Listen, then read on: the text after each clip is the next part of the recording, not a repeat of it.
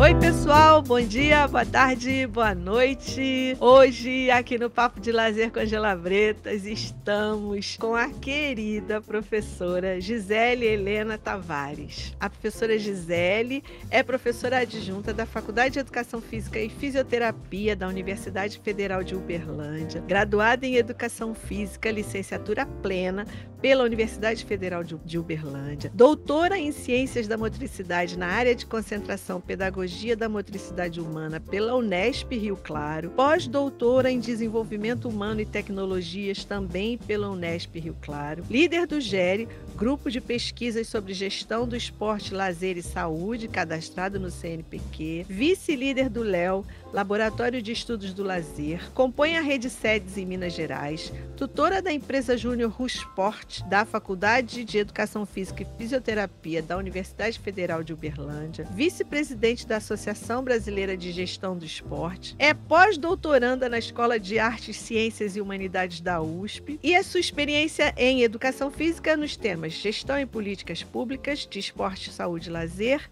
e interfaces do lazer. E aí, eu agradeço muito pela sua presença e já fico aqui intrigada. Queria muito que você falasse um pouquinho pra gente, porque no seu Lattes não tem mestre em. Uhum. Pulou da graduação pro doutorado, dois pós-doutorados. Garota, da onde você veio? Que planeta é esse? Me conta!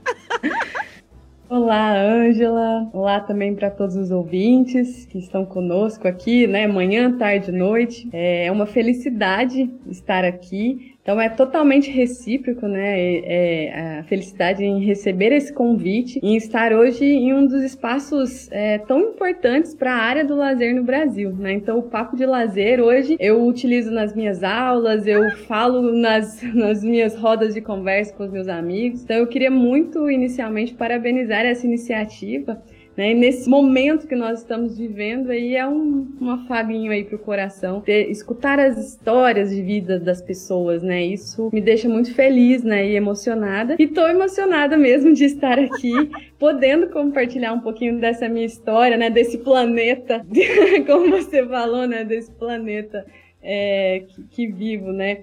É, eu costumo dizer que eu tô sempre sendo desafiada né? E eu estou sempre em construção. Então, às vezes eu olho mesmo para minha trajetória e vocês fizeram esse exercício, né, de me convidar a olhar para mim e para minha trajetória e vejo isso, né, que eu fui uma pessoa sempre desafiada, né? E esse desafio que você comenta, que é sair da graduação e ir pro pro doutorado, foi uma das coisas mais loucas que eu já fiz na minha vida. Talvez não indico, né? Mas é a minha história. Eu sempre tenho alguns alunos, né, têm curiosidade, falam assim, professora, como assim? Eu conto, essa é a minha história. É a melhor, é a melhor trajetória? Não sei, é a minha história. Sabe, foi desafiante, foi difícil em alguns momentos, mas naquele momento eu é, me formei né, no, no, final do ano de 2008 na Universidade Federal de Uberlândia, já com pretensões acadêmicas. Então, desde o segundo período, é, incentivada né, por, pela minha orientadora na graduação, a professora Geni de Araújo, é, sempre fui a congressos,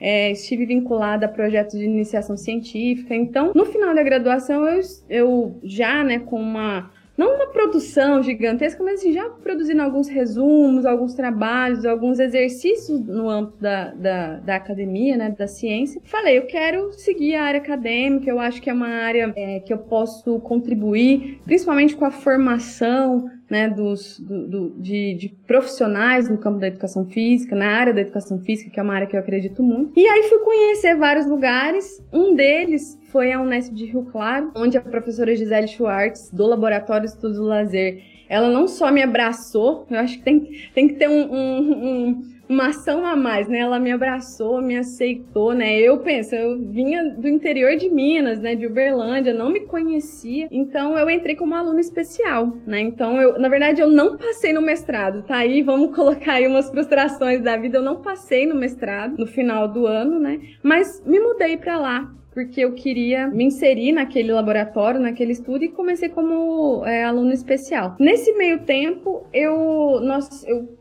comecei a vivenciar tudo possível no laboratório, acompanhar tudo. E nós tivemos uma oportunidade de desenvolver um, desenvolver um grande projeto junto ao Ministério do Esporte na época para estudar a rede SEDES, que aí é um, um projeto que teve um papel muito importante na minha, na minha trajetória. Pois bem, era um projeto muito grande que seria o meu projeto de mestrado. A professora Gisele Schwartz me desafiou, falou: olha, você quer tocar o projeto, você me ajuda, né, a tocar esse grande projeto vinculado ao ministério, que aí a gente vai ter, né, um, um trabalho muito além de um trabalho de mestrado. É, você topa tentarmos, né, a, a inserção no doutorado direto para que você possa entrar de cabeça nesse projeto? Falei, vamos lá. E foi uma ação inédita, né, na Unesp. Então nós entramos com todos, na época, né, nós eu atendi todos os requisitos, entramos com aquele grande projeto, entramos com já com, esse, com essa trajetória de currículo que eu vinha dentro da graduação, o que eu já vinha sendo, já vinha realizando né, nesse um ano de, de, de Unesp, então isso foi já no final do ano de 2009, então eu fiquei um ano ali trabalhando em muitos projetos, auxiliando em muitas ações, e no final das contas, deu certo, né? Então eu entrei né, no doutorado direto devido né, à, coordenação desse grande projeto vinculado ao Ministério do Esporte e aí segui um bom tempo nessa, nessa linha. Não, e aí a gente começou tudo ao contrário, né? Porque eu fiquei tão encantada, assim, de você ter passado da graduação direto do doutorado, que, mas já deu para saber que você gosta dos desafios, né? Você falou, fui desafiada, e é isso mesmo, é um grande desafio, hum. né? E aí eu queria perguntar, é, porque, porque assim, o nosso roteiro. tem problema não, a gente tá batendo papo mesmo. Quem é Gisele? Já sei que gosta de desafio, já sei que saiu de uma cidade foi pronta com a cara e com a coragem, isso é muito legal. Bora lá. Valente, corajosa, já sei que você é. Nossa, eu te falei que vocês me desafiaram, né? Talvez esse seja um dos principais desafios, né? Responder quem é a Gisele nesse momento. Mas é isso, né? Eu sou uma, uma pessoa movida a desafios e eu me encaro muito em construção. Então, talvez pelo fato de eu ser tão inquieta, eu estudo muitas coisas, eu tento dialogar com muitas áreas, dialogar com muitos grupos, né? Então, é, em busca. Não sei se essa busca vai, né, se eu vou chegar a um ponto e falar assim, ah, cheguei. Eu gosto de conhecer. Então, é, eu estou nessa fase da minha vida. Né?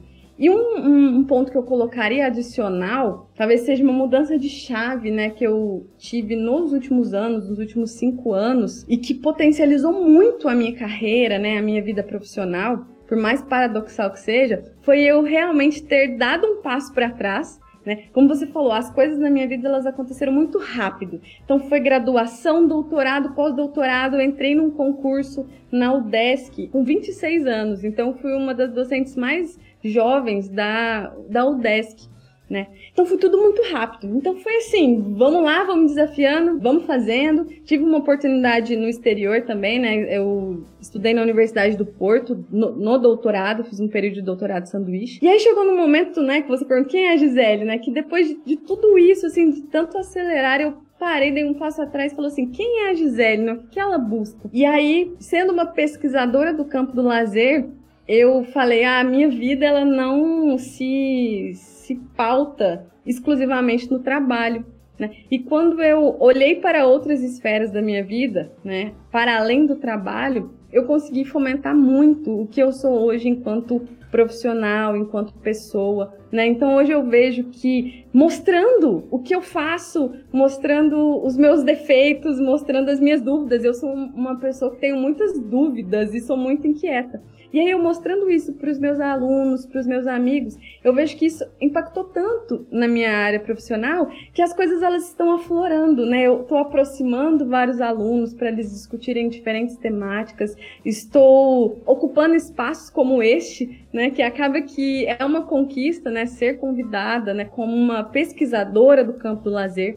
Então hoje, quando você pensa, quem é a Gisele? A Gisele é uma pessoa que percebeu que a vida profissional e a pessoal, elas andam juntas, né? É um ser só. E o quanto mais inteira a gente for, né? melhor. Então, o que, que eu quero hoje? Eu quero formar bem os meus alunos, eu quero contribuir com a minha área de pesquisa. E eu só consegui isso quando eu fui eu, né? Quando eu estou sendo eu. E isso, para mim, hoje é uma grande felicidade. E, e, essa, essa coisa de formar é legal, né? Aí você recebe um aluno, uma aluna no primeiro período, nos primeiros períodos da faculdade, e aí você traz para perto de você e vai ali levando, incentivando, discutindo aprendendo, ensinando, daqui a pouco aquela pessoa decola e tá fazendo. É linda essa trajetória. É um privilégio que eu acho que é, é, assim, é um. Não sei se é o grande, mas é um dos grandes privilégios de ser professor, né? É você acompanhar aquela pessoa e aí a pessoa daqui a pouco tá lá voando alto, fazendo bonito. Fala, ai que lindo! É, é muito bonito isso. É muito bonito.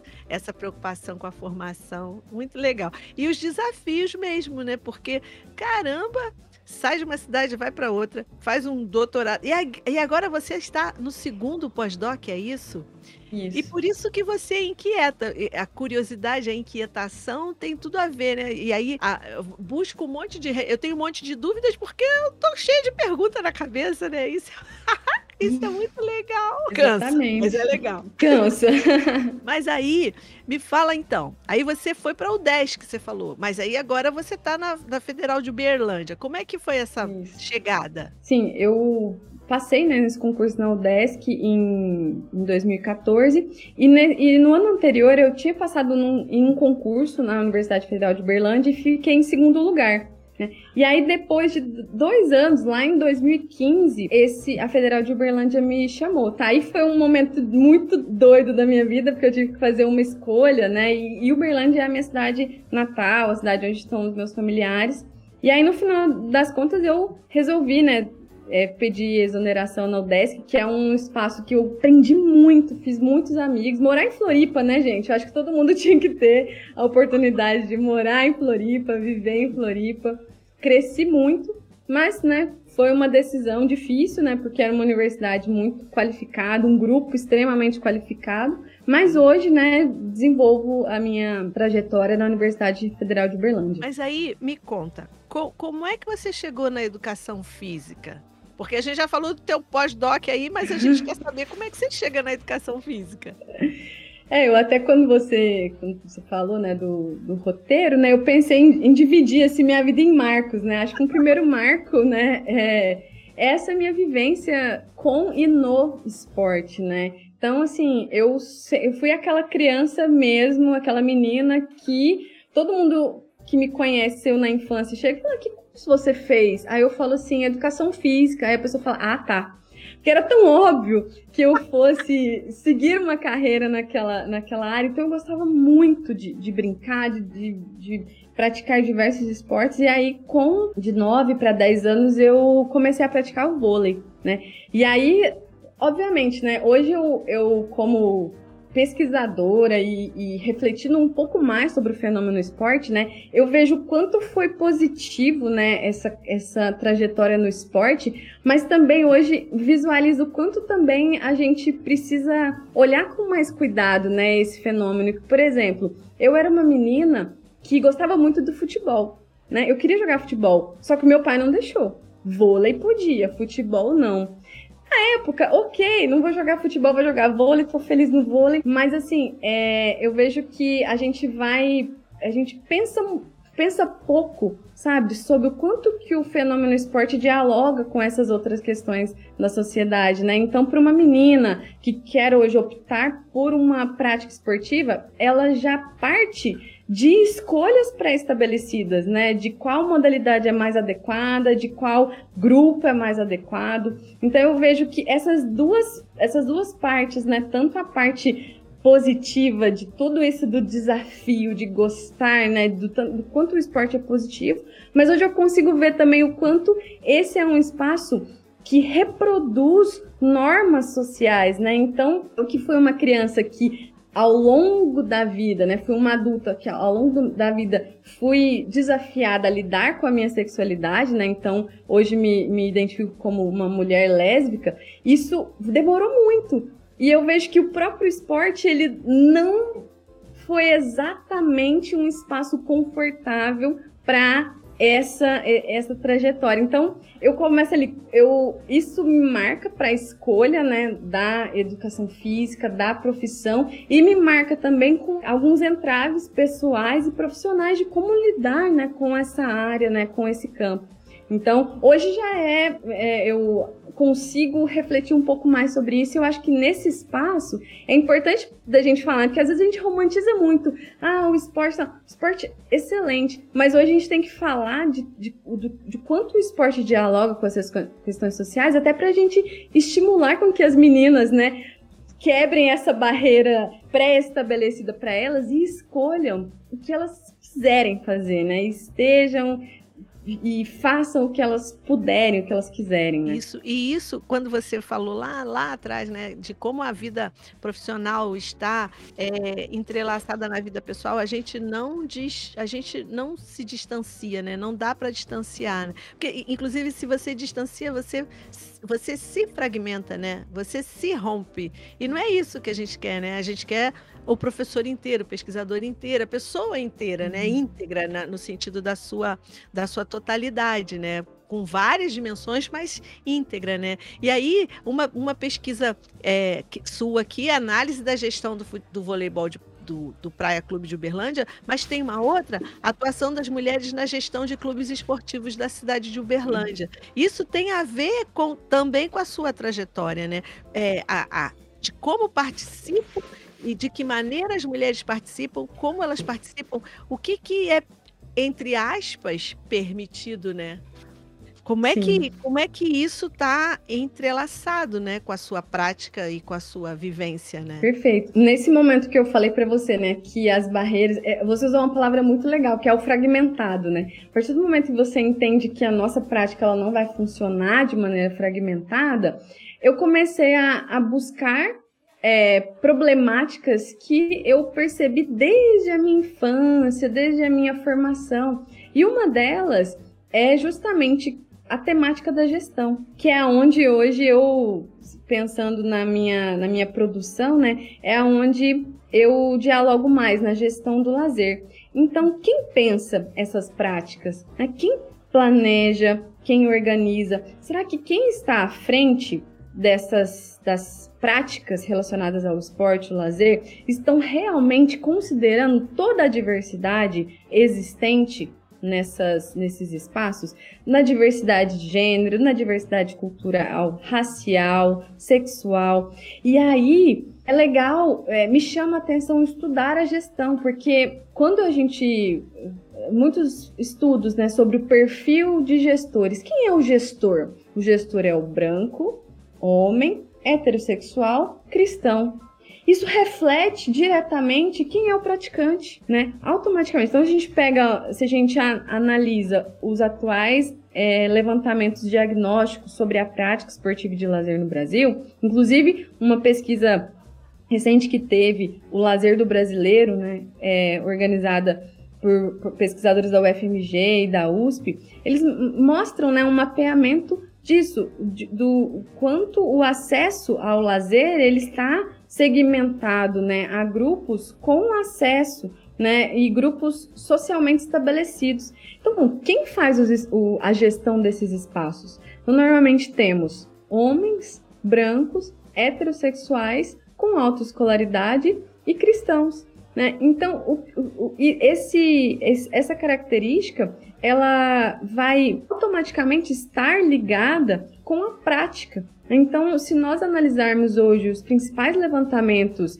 epidemiológicos sobre o envolvimento de pessoas em atividades físicas e esportivas no âmbito do lazer, nós temos que uma dificuldade de acesso de mulheres, de grupos periféricos, de negros. Né? Então, é, me, me interessa né, pesquisar a gestão justamente para pensarmos em diferentes estratégias para que esses grupos tenham igualmente espaço e acesso às atividades no âmbito do lazer. E aí, eu queria te perguntar uma coisa, assim, porque quando a gente fala em gestão, é muito legal você trazer essa, essa discussão Porque assim, quando a gente fala em gestão, a gente pensa em modelo de negócios, né? Ambiente externo, ambiente interno, é só a questão administrativa, né? E aí você está trazendo uma, uma possibilidade de ampliar essa história, né? Não, peraí, a gestão não é só isso, não. Gestão não é só você sentar e fazer planilha, né?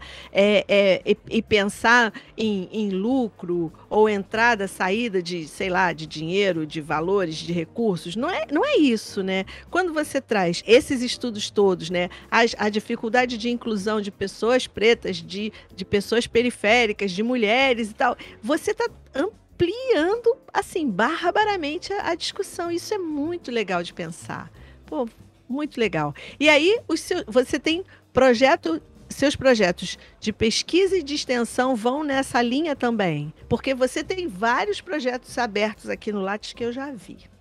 Esse é um deles. Sim. É, hoje eu tenho uma linha é, forte no âmbito da gestão, né? Então, tenho algumas, alguns, é, algumas relações por isso, né, que causam isso. Então, hoje eu estou é, vinculada à Associação Brasileira de Gestão do Esporte, então hoje eu sou vice-presidente, né, então, é, dentro dessa associação, tento também trazer o debate sobre o lazer, né, que é, dentro do campo do lazer, a área da gestão, ela realmente é pouco discutida. Né. Então, também, né, para complementar esse, essa temática, faço parte hoje do LAGEL, que é um laboratório de gestão das experiências do lazer, é coordenado pelo professor Bramante, que é um grupo de pesquisadores, assim, não tenho nem palavras para definir esse grupo, né? Mas que se debruça hoje em discutir a temática da gestão do lazer, considerando justamente isso que você disse, é, é ressaltar o que é a gestão do lazer, por que precisa precisamos pesquisar a gestão do lazer e quais os impactos que essa que uma gestão qualificada vai ter na atuação profissional, nas experiências de lazer, enfim, na área em si, inclusive no âmbito científico. Né? Então, o quanto uma gestão qualificada vai incentivar a produção científica, né, ações baseadas em ciência, é, ações baseadas em estudos diagnósticos, então, uma das minhas linhas dentro da gestão é defender e valorizar a realização de estudos diagnósticos, justamente para subsidiar o planejamento de ações exitosas, né? Porque senão a gente cai naquele ciclo muito conhecido no âmbito da educação física, que é fazer uh, no imediatismo, né? Sem um certo planejamento, sem um certo, uma certa estruturação e, e sem conhecer o público. Né? E quando a gente não conhece o público, não conhece as demandas, há uma tendência de nós reproduzirmos questões que estão estabelecidas socialmente. Então, se eu não refletir que o espaço da mulher hoje é extremamente complexo para a prática esportiva, para a vivência do lazer, eu como gestor, eu como gestora, não vou considerar isso nas minhas ações. Né? Então, a, a, a, defesa, né, o, investimento nos estudos diagnósticos, eles, eles vêm também justamente para a gente conhecer as demandas específicas daquele público que eu quero alcançar. E você, e você falou uma coisa agora que, que me ajudou a pensar assim no que eu ia. Eu, eu já vinha pensando nisso, né? Conforme você foi falando, assim, porque você falou, os gestores são homens brancos, heterossexuais, cristãos. É, esse é o modelo. Romper com esse modelo também, ampliar esse modelo, romper com esse modelo também não deve ser muito fácil, né? Para quem é assim, para quem, para quem quer participar de uma, de uma gestão, ou pelo menos entrar nesse campo da gestão sendo mulher, sendo é, homossexual, ou sei lá, é, é, que esteja né, preto, periférico, assim, vai, vai ter que vai ter um modelo para romper, né? E isso vai ser um, um grande desafio também. É um grande desafio, né? Com certeza. E por isso que esse debate é tão importante né? Por mais que nós ainda sabemos das diversas barreiras e, e, e dificuldades né, que esses grupos vão é, encontrar ao chegar nos espaços, o grande debate hoje é como eles chegam a esses espaços, minimizar as barreiras para eles chegarem nesses espaços e não só minimizar as barreiras, mas construir condições né? Políticas de incentivo, é, ações é, realmente vão dar condições equitativas, né? E, e igualitárias positivo também, mas que a gente dê condições equitativas, né? Recentemente, no debate da mulher no âmbito da ciência, é, algumas ações importantes vêm sendo colocadas em pauta, né? Por exemplo, o, a possibilidade de colocar a licença maternidade do la, no Lattes. Então, essas ações reais, ações efetivas, que vão realmente garantir o espaço desses grupos minoritários na gestão. Porque senão é fácil a gente falar, né? Ah, não tem, ou tem que ter, porque senão vira aquele discurso. É, meritocrata, né? Ele, ah, você se esforça, consegue chegar lá. Uh, calma aí, né? Não é bem assim, não é? é né? a, gente, a, gente, precisa de, de, de políticas de incentivo para que realmente as, a, a a situação, né, as condições sejam igualitárias. E aí, quando você fala disso, você, eu vejo aqui, você tem o seu grupo tem uma parceria com o GERCEF, né, Grupo de Estudos em Raça, Cultura e Educação Física, e com a empresa Júnior Rusport.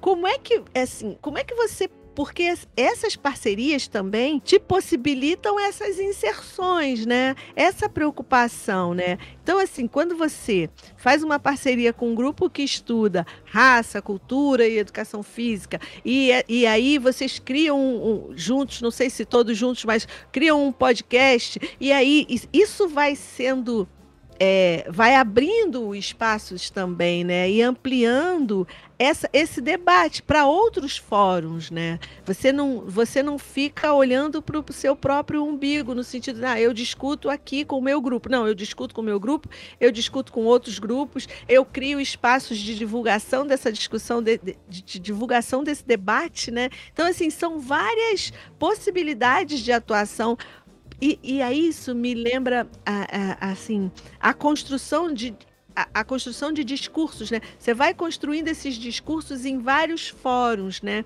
E eles vão confluindo e vão e vão sendo se espalhando, né? E as pessoas vão pensando mais nisso, né? Discutindo mais isso, agindo mais sobre isso. Isso é muito legal, né? Que você vai cada vez mais, cada parceria que você faz, você fortalece essa, esse debate, né? Com certeza. Acho que é, a palavra, né, que você fala aí que é uma palavra-chave, é a questão da parceria, né, da interlocução.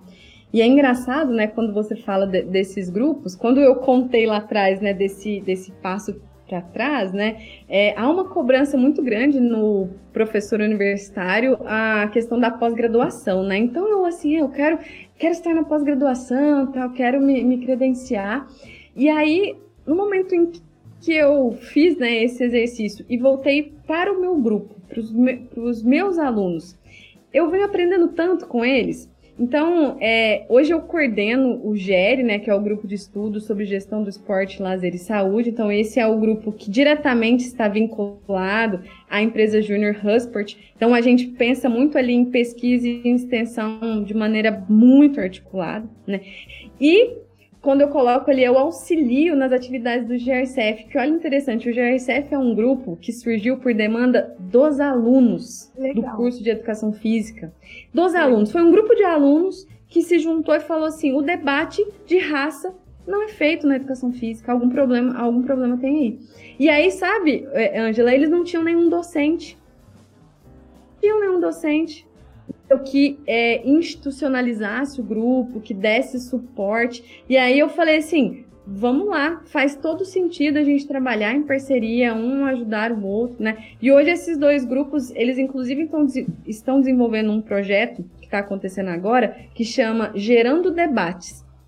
Então, a cada é, quinzenalmente, às sextas-feiras, nós nos reunimos pela plataforma do YouTube e discutimos temas relacionados a, ao esporte, ao lazer, à saúde e de maneira é, é, relacionada né, às questões de gênero, às questões de raça, a, ao impacto da gestão nisso tudo. Então, assim, é um, é um espaço que foi muito criado é, pelo, pela demanda dos alunos e isso me, me, me deixa muito feliz de saber que nós estamos crescendo juntos. Isso, e, e, é legal, né? Assim, a gente sempre ouve falar nisso, né? Ah, o bom professor é aquele que aprende com o seu aluno. É, você tem que estar aberto para isso, né? Você tem que estar aberto para aprender, você tem que estar aberto para receber esses alunos que trazem questões que estão aí fora no mundo, né? Porque se a gente se isola no nosso mundinho da universidade, a gente se coloca nesse sentido mesmo, né? O universidade é dentro e o fora está isolado. A gente a gente está aqui na nossa ilha de bem-estar e prazer. Na verdade, né, ou de verdade, os alunos trazem tudo isso para a gente, né? E aí a gente questiona, a gente vai ler, vai debater, vai ouvir os nossos alunos. Aí a gente aprende, né? Isso é muito rico. Por isso que é legal você falar, a gente aprende muito e, e, troca e cresce junto, né? Isso que você falou assim, a gente cresce junto. Isso é lindo demais. E, e, eu acho que é o grande barato de ser professor, assim, né? Você crescer junto com seus alunos, revigora, sabe? É, sei lá, eu não sei se eu sou muito boba, mas eu, eu não, sei, não sei se eu faria, não sei se eu saberia fazer qualquer outra coisa na vida. do que ser professora. Eu só sei ser isso, assim, só sei ser professora. Estamos juntas. O que é muito legal, né? Você receber esses meninos e essas meninas, assim, com aqueles olhinhos brilhando. Não, professor, mas assim, ninguém discute isso na educação física. Vamos discutir? Você vem junto com a gente? Bora, vamos lá, vamos embora, bora lá. Isso é demais, isso é muito legal. Então, vocês têm esse, esse, esse, esse projeto, né? Gerando debates. Você tem outros projetos de extensão, essa da, da empresa Júnior, a empresa Júnior também foi uma demanda dos alunos? Também. Uh, surgiu, como eu ministro a disciplina de, de, gestão em educação física, esse debate veio na, no âmbito da graduação, e aí, junto, com, conjuntamente, a gente falou: vamos, vamos pensar numa ideia né, de uma empresa júnior. Isso foi idealizado lá em 2018 e hoje a gente já tem, né, já funciona mais é, com a autonomia deles. E aí eles desenvolvem muitas ações, inclusive o podcast, né? Que aí fazendo um merchan aqui para eles, eles também têm um podcast, chama Esporte, Saúde e Debate. Que é bem isso também, né? Um bate-papo com diferentes temáticas e, e criado por eles, né? Isso que é interessante. Então, quando você puder, manda para mim, manda aqui pra gente, que a gente publica lá na nossa, no nosso Instagram. E aí a gente vai trocando também, né? Porque a gente publica muita coisa, assim. A gente já publicou do professor Bramante, lá do Lagel, é, o podcast dele. Aí você manda para mim, manda o, o a logomarca, manda as coisas todas que a gente, a gente publica. Eu acho isso um barato, assim, da gente estar tá junto fazendo as coisas e, e ó, vamos junto, tem espaço e, e, e, é todo mundo junto, e é isso que a gente quer mo movimentar e encontrar as pessoas, né? Isso é muito legal. Agora me fala aqui uma outra coisa. Você está no seu segundo pós-doutoramento. Fala um pouquinho do primeiro e fala agora desse segundo. Eu já sei que você é curiosa, agora. Eu tô adorando essa história, assim. Como é que essa garota tá no segundo pós-doc? Vamos lá, o primeiro é, pós-doutorado eu fiz logo em sequência do doutorado, né? Por no fim ali da, do doutorado foi uma possibilidade de me manter na área da pesquisa e continuei. É, a gente até tinha falado que eu queria comentar um pouco sobre a importância da rede SEDES na minha formação, né? Então, no doutorado, com aquele grande projeto do Ministério do Esporte, eu estudei a rede SEDES. Né? Então, a rede SEDES foi um projeto muito importante no Ministério do Esporte, que foi criado em 2003, e eu tive a oportunidade, junto ao meu grupo e a professora Gisele Schwartz, de acompanhar né, as ações. Então a gente, o nosso projeto, convênio com o Ministério, chamou o Balanço da Rede. Teve até o um nome, né? O Balanço Legal. da Rede, é o Balanço da Rede SEDES. Então a gente fez um, um, levantamento de tudo que foi feito, de todas as ações, é, uma gestão da informação, né, de, de ações que ainda ficavam é, engavetados né, em documentos, em setores dentro do Ministério. Então eu fiquei 40 dias em Brasília um monte de papel, um monte de documento, tentando resgatar essa história. E, e, e, esse é um trabalho que me deixa muito feliz, é, porque nós conseguimos né, registrar isso, nós publicamos isso em formato de livro, em alguns artigos, e fez com que nós fôssemos uma fonte de conhecimento, né, uma fonte de dados para uma certa continuidade no projeto. Então eu me lembro 2015, olha que importante, né?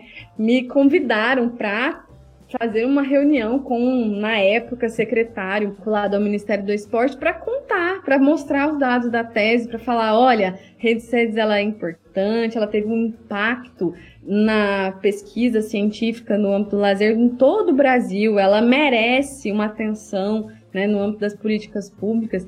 E aí eu achei isso é, muito, assim, né, importante, uhum. porque a gente, né, a gente faz pesquisa, principalmente no âmbito da, do lazer, das políticas públicas, para subsidiar as, as ações práticas, né? Então, quando esse, esse trânsito ele é feito, é, lógico que não com todo esse romantismo, a gente sabe que tem muitos outros fatores que interferem, mas o fato de termos a oportunidade né, de estudar projetos e, e, e é, mostrar o quanto eles foram importantes para a comunidade locais. Então, a Rede SEDES ela levou financiamento de pesquisa para a região norte, para a região nordeste, para pesquisadores jovens. Então, muitos pesquisadores jovens relatam, inclusive foi o meu caso, foi o primeiro financiamento que eu recebi quando eu entrei na UFO, num edital que teve da Rede SEDES em 2015 é, foi o primeiro financiamento que, que, que, conseguiu ter, que conseguiu bolsistas, que conseguiu ter um mínimo de estrutura. Então a Rede Sedes, ela foi um projeto muito importante, né? E eu fiquei muito feliz em poder registrar isso, tanto no, no doutorado, né, quanto nesse primeiro pós-doutorado. Então no doutorado a gente fez um levantamento da produção da rede de 2003 até 2009, né? E nesse segundo projeto, que foi também financiado pelo CNPq, num grande edital que teve da, do Ministério em parceria com o CNPq, foi um, uma outra fase da Rede SEDES, é, nosso laboratório foi contemplado, e aí seguimos com o, o, a gestão das informações da rede de 2009 a 2014. Então, nós temos dois livros publicados que é, registram né, esse, é, toda a produção em termos é, científicos, de pesquisadores, de áreas temáticas realizadas por, esse, por essa importante ação. Né? Ai, tão lindo, né? Isso, assim, esse registro, isso, porque ah, muitas vezes tudo isso se perde, né?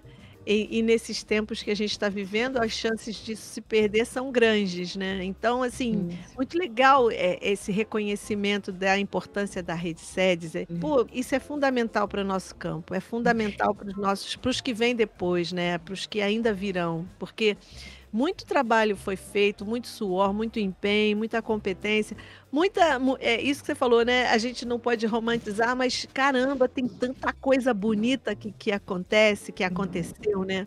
Isso tem que ficar registrado, a gente não pode perder.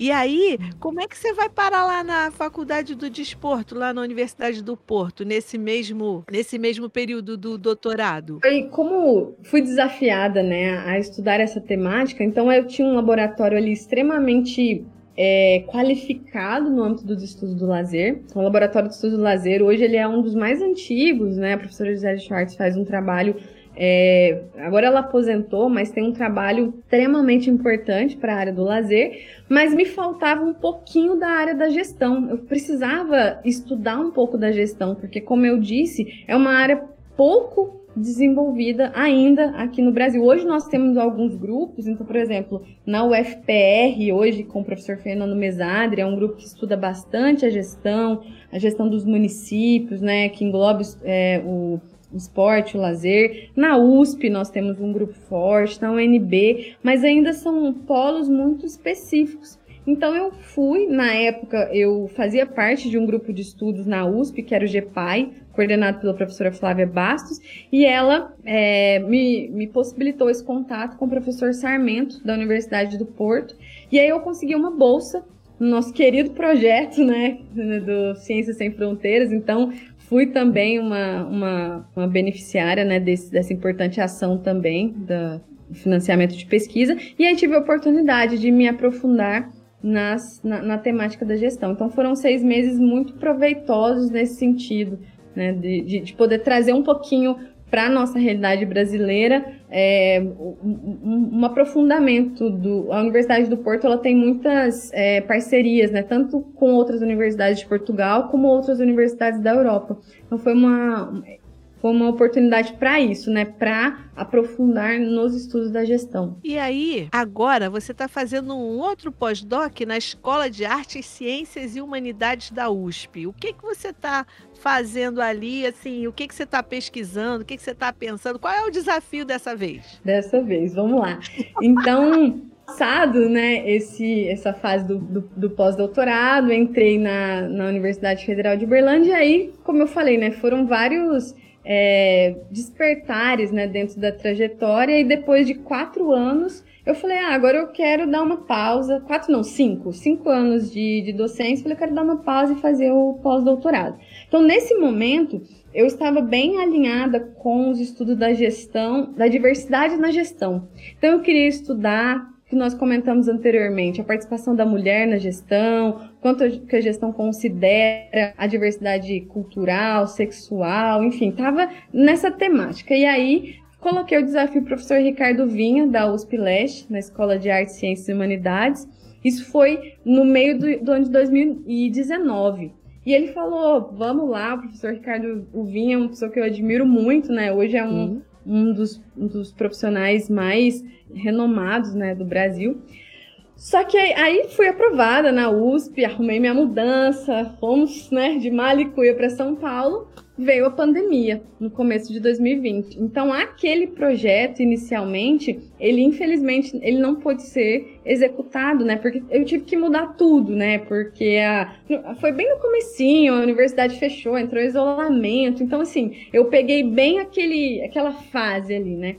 E aí Dentro dessa temática, em várias reuniões né, com o, o, professor o Ricardo Vinha, é, ele já fazia parte de um grande projeto na USP Leste, em parceria com o professor Alex Florindo, que mapeou, que fez um estudo diagnóstico sobre a participação de meninas e mulheres é, em atividades físicas no âmbito do lazer.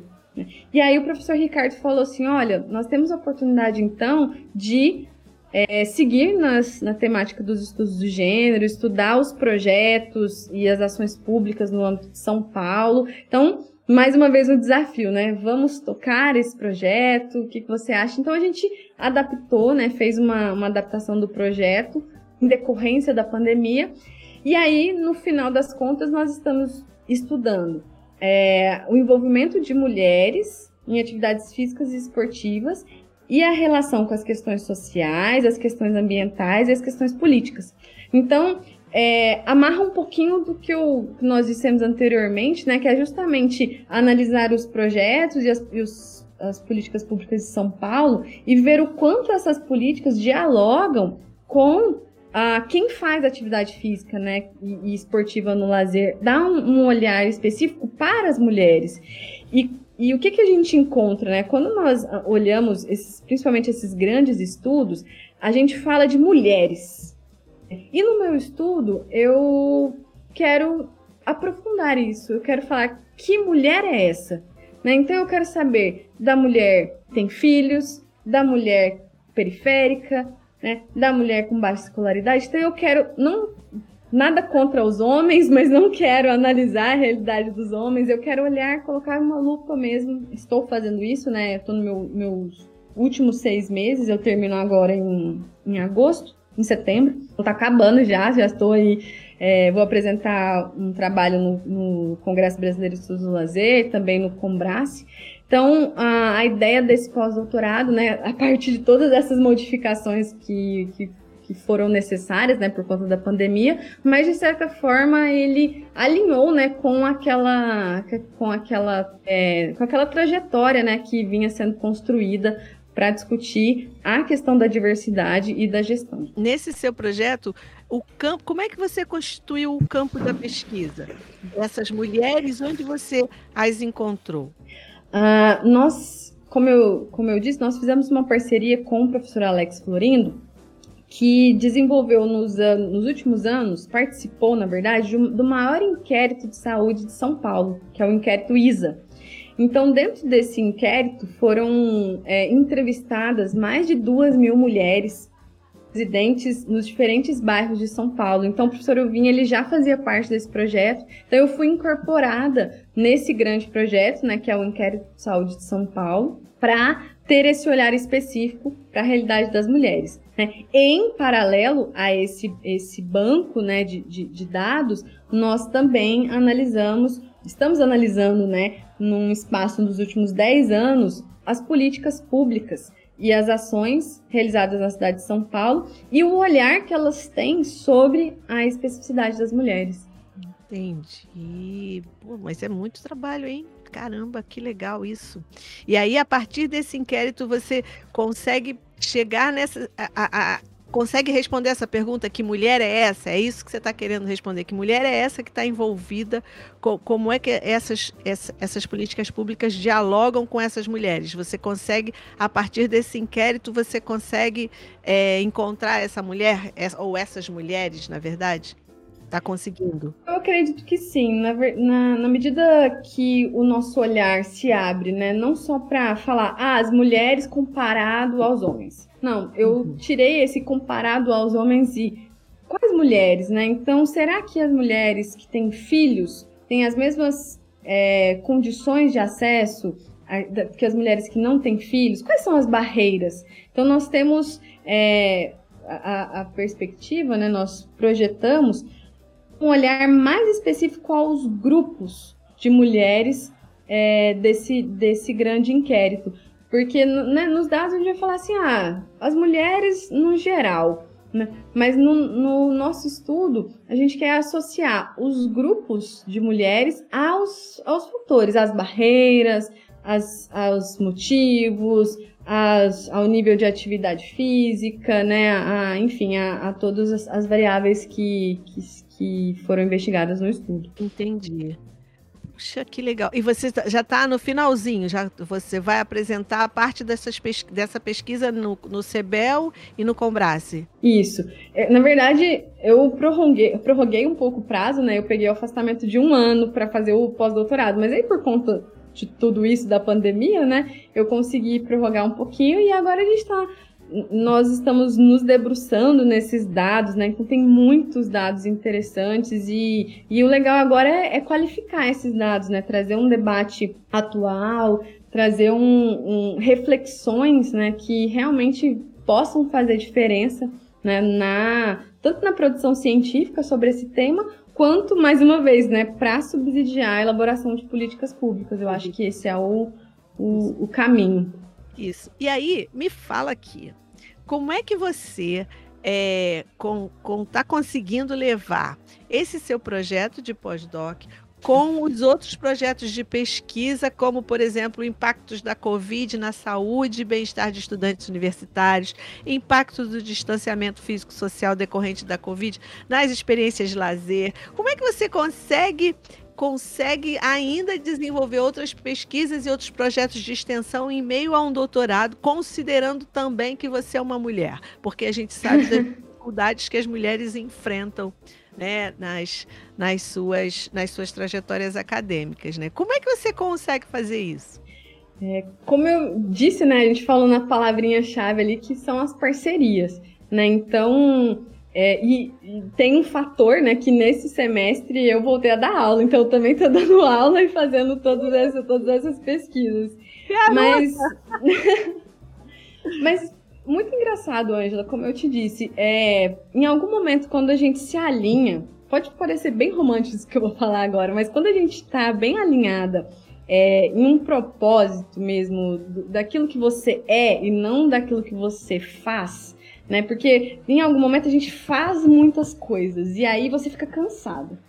Né? E em outro momento, quando você tá alinhado, assim, pesquisando coisas que faz sentido para você, então às vezes eu sento, né, e falo, ah, estou pensando sobre. Então, as minhas leituras, que faço, né, fora, né, do meu momento de lazer, elas estão também alinhadas com algumas coisas que eu estou pesquisando. Então, assim, me parece, né, que eu estou num momento de muitas coisas alinhadas, né, e isso me ajuda, né, a desenvolver outros projetos. Então, por exemplo, esse é, do impacto da Covid nos estudantes universitários foi uma demanda do grupo de graduação, o GERE. Então, no começo da pandemia, eles falaram: olha, nossa vida não tá legal, a gente tá sofrendo muito com a pandemia. Vamos pesquisar isso para a gente ajudar outros alunos? Falei, vamos.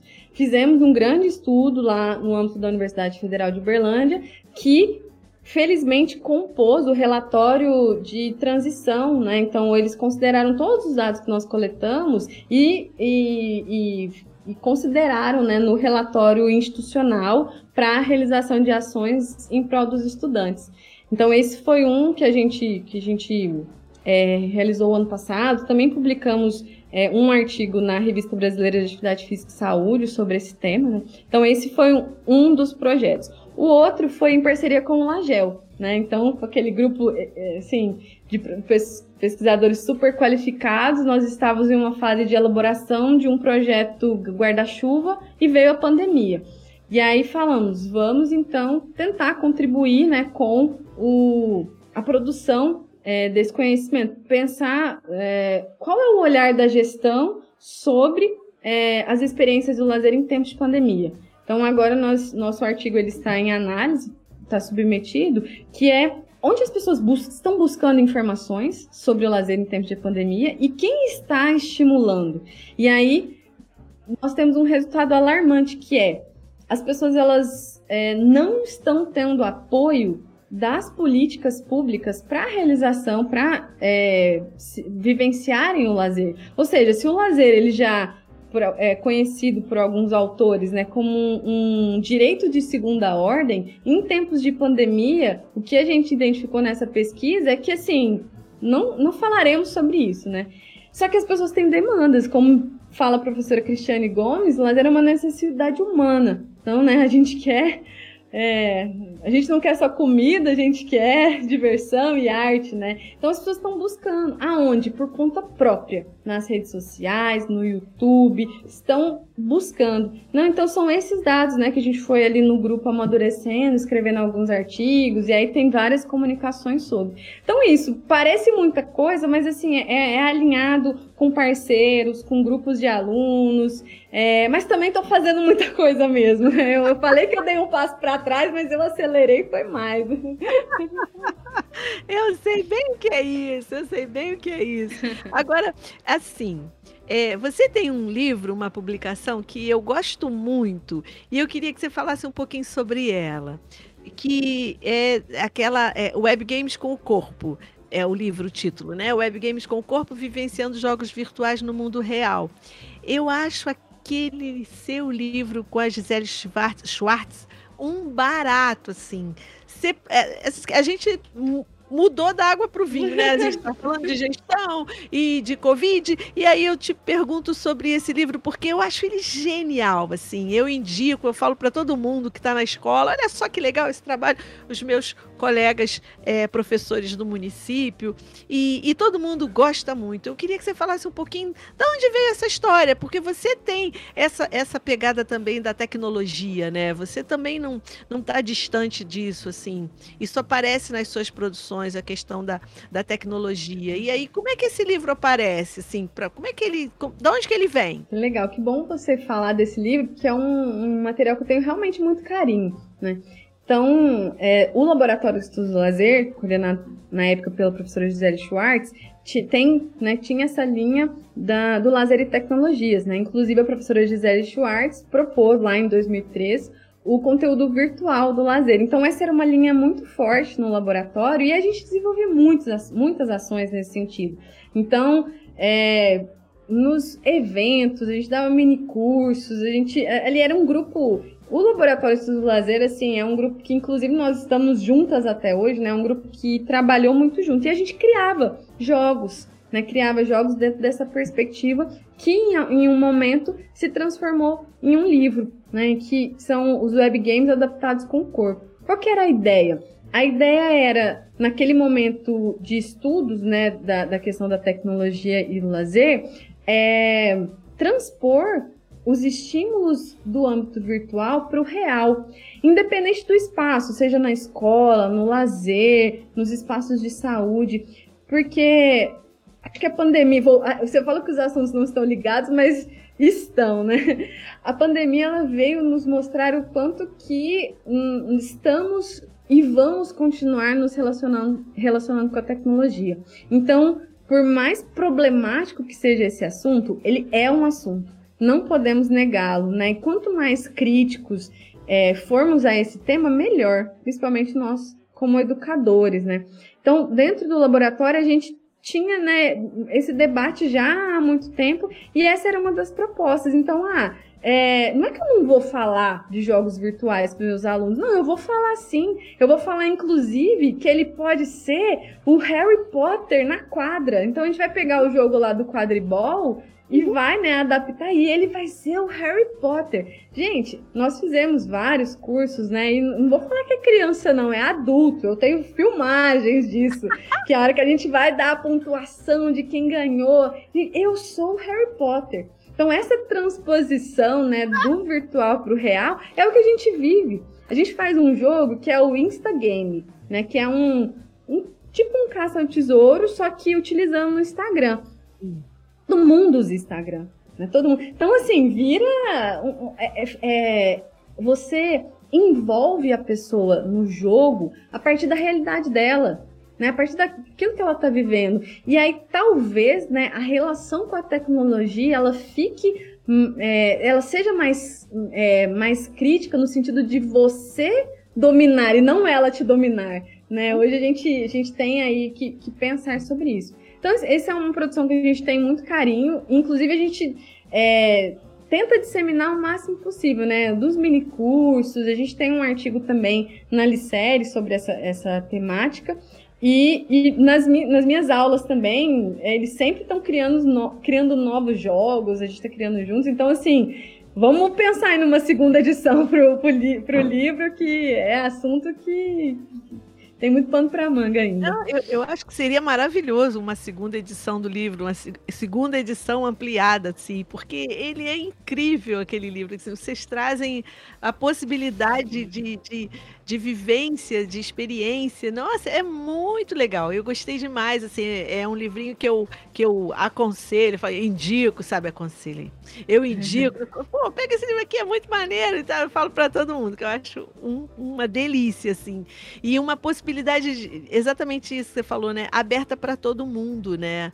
É, é, é de viver o lúdico para todas as pessoas, né? Porque às vezes a gente envelhece, cresce, amadurece e acha que isso tudo significa a perda do, da dimensão lúdica, né? E não é nada disso. A gente tem que continuar é, vendo o mundo com esse, vivendo e vivendo o mundo com esse olhar do lúdico, né? Com essa com essa pegada do lúdico, né? E, e, o, e o livro traz isso, essa possibilidade, assim, partindo de um de, da tecnologia, né? E aí, assim, o quanto isso é importante para desmistificar também, desmistificar também, né? Uhum. Porque as pessoas dizem, ah, tá o tempo inteiro com a mão no, no celular, o tempo inteiro esse menino não olha para mais nada, mas se a gente usa tudo isso a nosso favor, caramba, é muito mais rico, né, para todo mundo, tanto para nós como professores quanto para os alunos, né, para as pessoas que, que ficam com o celular. E aí a gente pensar nisso, pensar nisso tudo como uma, uma possibilidade positiva de utilização é muito rico. É, eu adoro o seu livro, adoro, adoro. Acho um barato.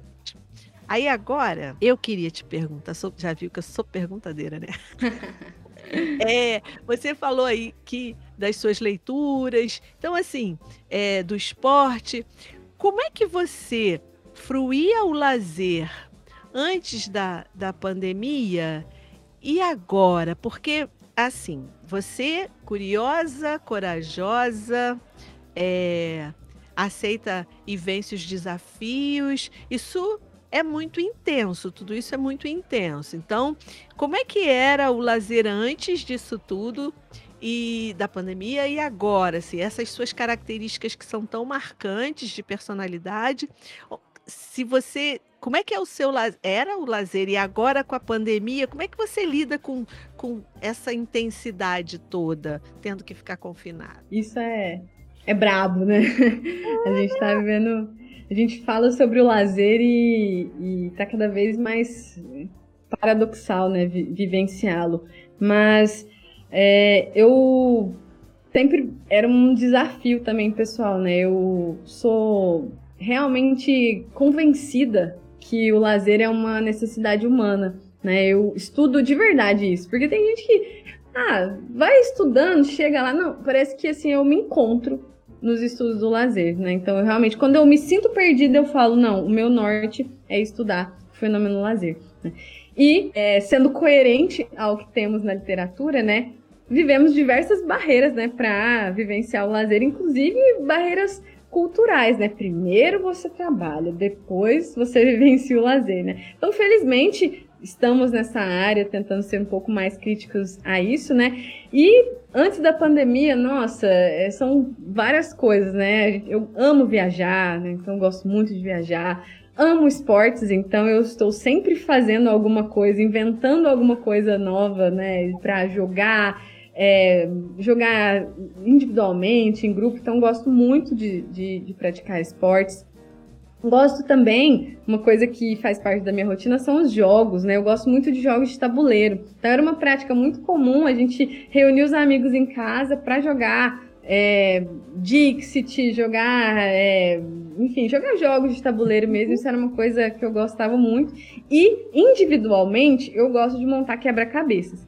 Então, ah. sempre tem um, um quebra-cabeça de 5 mil peças no meio da minha mesa bagunçando a minha casa, mas a hora que eu quero centrar, eu vou lá, paro, sabe? É, é, é, é sempre muito importante para mim, né?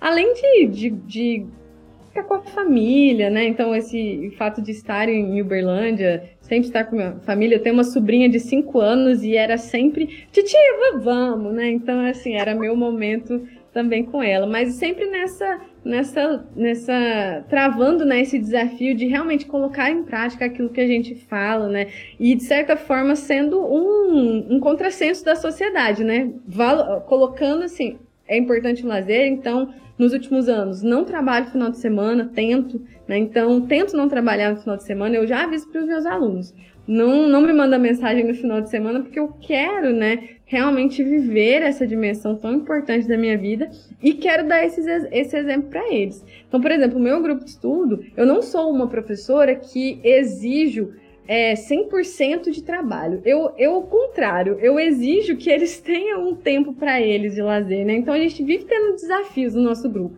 É o lazer na transporte, aí bota hashtag, não sei o quê para estimular, né? Porque senão a gente fica debatendo um assunto, só que na prática só tem compromisso, só tem tarefa, só tem trabalho.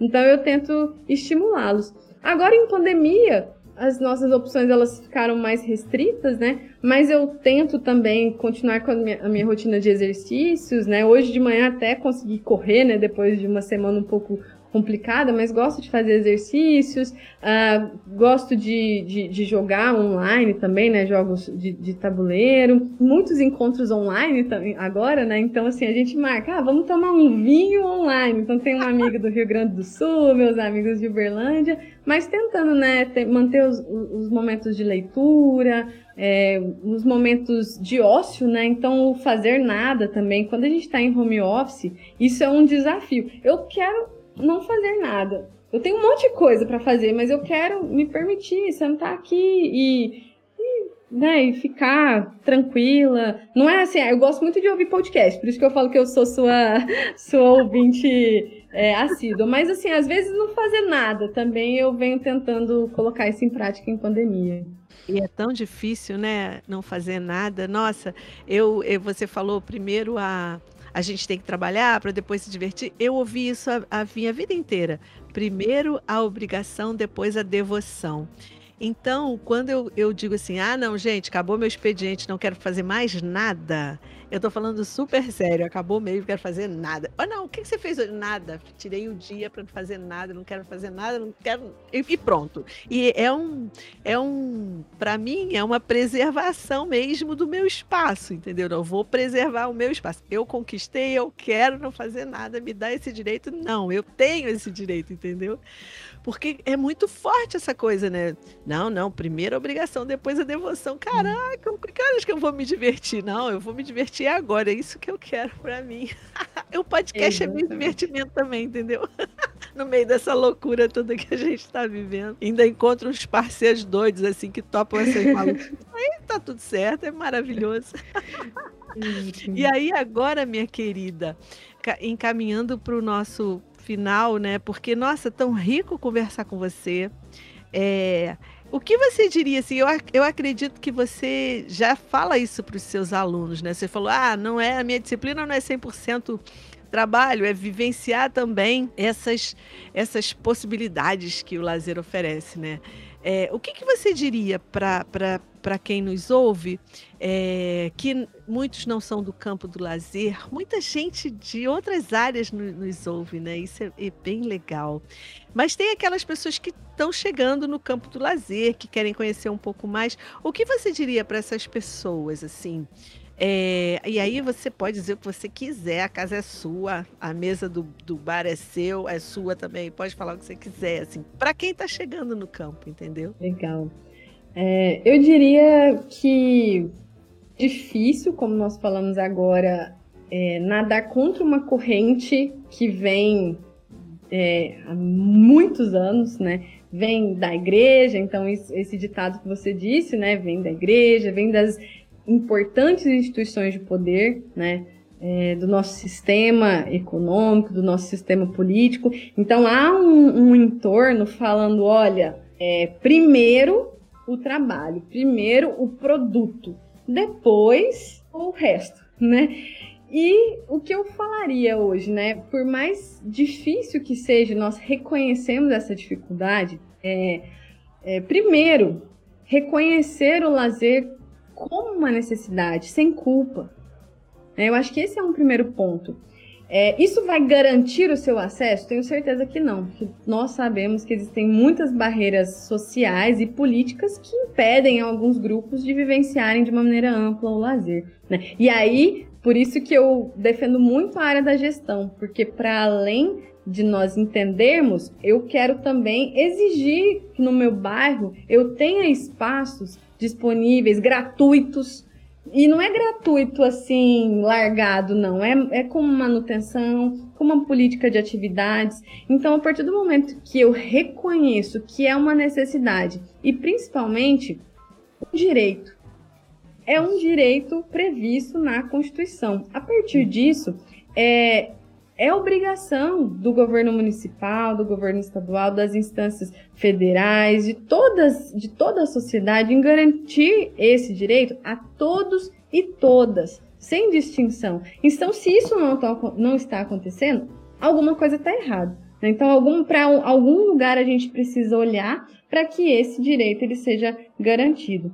Mas eu sempre gosto né, de falar ah, qual que é o, o ponto de partida. Né? Eu acho que esse ponto de é, ampliar as nossas leituras, ampliarmos as nossas referências, para realmente é, reconhecer e reconhecer o lazer como uma necessidade humana, um direito, faz com que a gente amplie a nossa consciência é, e pratique, vivencia e vivencie, experimente um lazer contra-hegemônico. Porque se a gente não tem, nós, nós não somos críticos a esse fenômeno, e como existem as instituições de poder que é, tem aí um impacto e um, um, né, um poder há muitos anos, elas vão ganhar essa queda de braço. Então a gente vai vivenciar o que é mais vendido na mídia ou aquilo que é mais aceito socialmente.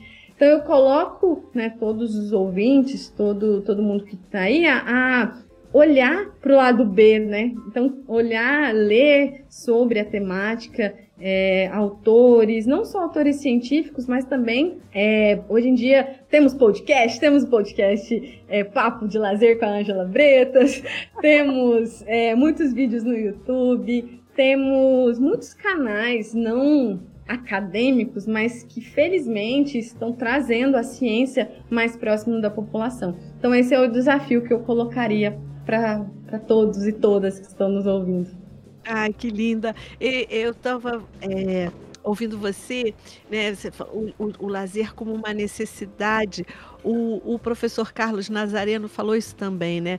O lazer como uma necessidade, como a, algo que a gente não pode deixar de fazer. Cristiane falou também, Cristiane Lúcia veio aqui conversar com a gente. E é isso, né? A gente não pode deixar. É uma necessidade, é uma, é uma é uma é alguma coisa que nos constitui, né? Que, que, que, que nos faz acontecer. As nossas, as, as, os nossos momentos de de, de liberdade, né? Sim, eu não quero fazer, eu quero ler, agora eu vou ler, agora eu vou, vou ouvir música, agora eu vou ouvir um podcast, eu vou. Caraca, eu não vou fazer nada, vou ficar olhando para o céu, porque eu amo o céu, e pronto, né? Isso é. Isso, além de ser um privilégio, como você falou, né? Existem muitas barreiras para essa fruição, mas é um. É, é uma necessidade, é uma necessidade humana. Olha, minha querida, eu estou muito feliz porque a gente conseguiu conversar. É, eu, eu, vejo o quanto você é, é, uma pessoa ocupada e, assim, o fato de você ter vindo conversar com a gente, ter se disposto, ter né, disponibilizado um, um, parte do seu tempo. Para a gente, assim, é um. Nossa, uma honra conversar com uma pessoa como você super jovem. Eu falei, garota, mas é isso mesmo, super jovem, super bonita, super determinada, inteligente, competente. Muito, muito, muito, muito obrigada por você ter vindo assim. Aprendi muito com você. E, e assim, é legal porque você tem vários olhares, várias possibilidades, isso é legal demais, várias inserções, parcerias. Muito obrigada por tudo que você ensinou para gente hoje aqui. Valeu demais. Estou muito feliz. que legal. Eu que agradeço, né? Eu não tenho palavras para para agradecer esse convite, esse espaço, para a gente falar, né? Assim, como você falou, eu deixo todo mundo confuso, né? Porque eu falo muitas, muitas coisas, mas isso é a minha cabeça hoje. Eu estou em construção acredito que tenho muito ainda que aprender na minha, na minha trajetória, né? E, e, estou muito aberta a isso, né? Eu, longe de mim chegar em um momento e falar assim, ah, eu acredito, eu penso assim. Eu acho que a gente sempre tem que ampliar, né, as, as nossas perspectivas. E, e, eu tinha até anotado aqui um, um, negócio que eu queria falar, né? Quando você perguntou lá no começo onde tudo começou, né? E eu lembrei muito de um, de um trecho de um livro do Rubem Alves que eu li, faz muitos anos que eu li, chama Do Universo Jabuticaba, que ele é um poema que chama Planejamento. Uma época que meus amigos me chamavam de Senhora Planejamento, porque na minha vida era tudo muito certinho assim, né? E aí é um trecho onde o Rubem Alves está dando uma entrevista, né? E aí ele, um aluno pergunta para ele, né? Ele pergunta assim: "Eu queria saber como foi que o senhor planejou a sua vida para chegar onde chegou?" Né? E aí o Rubem Alves fala assim: "Ah, eu compreendi naquele momento que ele gostava de mim, me admirava e queria ser como eu." Né? E aí ele falou assim: eu fiquei triste por ter, por ter que desapontá-lo, né? Porque minha resposta era a seguinte: eu estou onde estou porque tudo que eu planejei deu errado. então é, é um. É, é, assim, isso. Né, eu li há muitos anos e, eu, e me marca muito no sentido de que é, nós temos sempre que estar abertos né, a, a, novas descobertas, a novos desafios e sabendo que a vida ela é muito dinâmica. Né? Isso, a vida ela é muito dinâmica e quanto mais nós estivermos abertos e, e prontos para aprender né, com as pessoas, com os momentos, é, isso vai demarcar muito a nossa, nossa trajetória, né, nosso fim de jornada. Às vezes você olha para trás e fala assim, nossa, no começo eu não pensava em nada disso, e eu tenho muito disso, né? Tinha, eu olho para trás e falo assim, nossa, não pensava em nada disso. E hoje eu estou em vários locais que eu fico, estou muito feliz de estar aqui, mas está longe de ser aquilo que eu planejei quando a gente tinha a ideia assim, daqui a minha carreira tem que ser assim, assim, assado. Minha carreira foi assada, assada e assim, né? Foi tudo o contrário. Mas é muito, muito obrigada pelo, pelo espaço, fico muito feliz e é, fico à disposição, né? Então tenho, vocês têm os meus contatos, né? A gente pode compartilhar as nossas redes e todo o meu grupo, meus alunos estão ah. também à disposição para a gente trabalhar junto, né? Fazer ah, parceria. Lindinha, muito obrigada, muito obrigada. A minha trajetória foi assim, sabe aquela coisa de, opa, apareceu, vou pegar aqui. É muito, muito de muito de menina pobre, assim, né? opa, apareceu uma oportunidade, eu vou agarrar. Apareceu outra oportunidade, eu vou agarrar. Então, aí você, quando vai ver, você vai, ih, caramba, onde é que eu tô? Ih, onde é que. Isso é muito legal. Nada planejado, nunca sentei para planejar nada, assim, as coisas vão aparecendo, você vai pegando, aparecendo, pegando e, opa, obrigada, meu filho. Aí, aí você ganha o café do seu filho, olha que maravilha. Ah. um fofo. Muito obrigada, minha querida.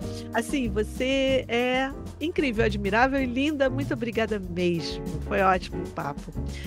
Então, pessoal, chegamos ao final do nosso papo de lazer de hoje e conversamos aqui com a queridíssima, curiosíssima, super, assim, uma pessoa que encara os desafios e vence tudo, maravilhosésima, professora Gisele Helena Tavares. E foi um ótimo papo, super, super leve, intenso, querido. No Instagram, nós estamos no arroba Papo de Lazer. Não deixem de nos seguir nas redes sociais e não percam os próximos episódios do Papo de Lazer com as Gelabretas. Um beijo, tchau!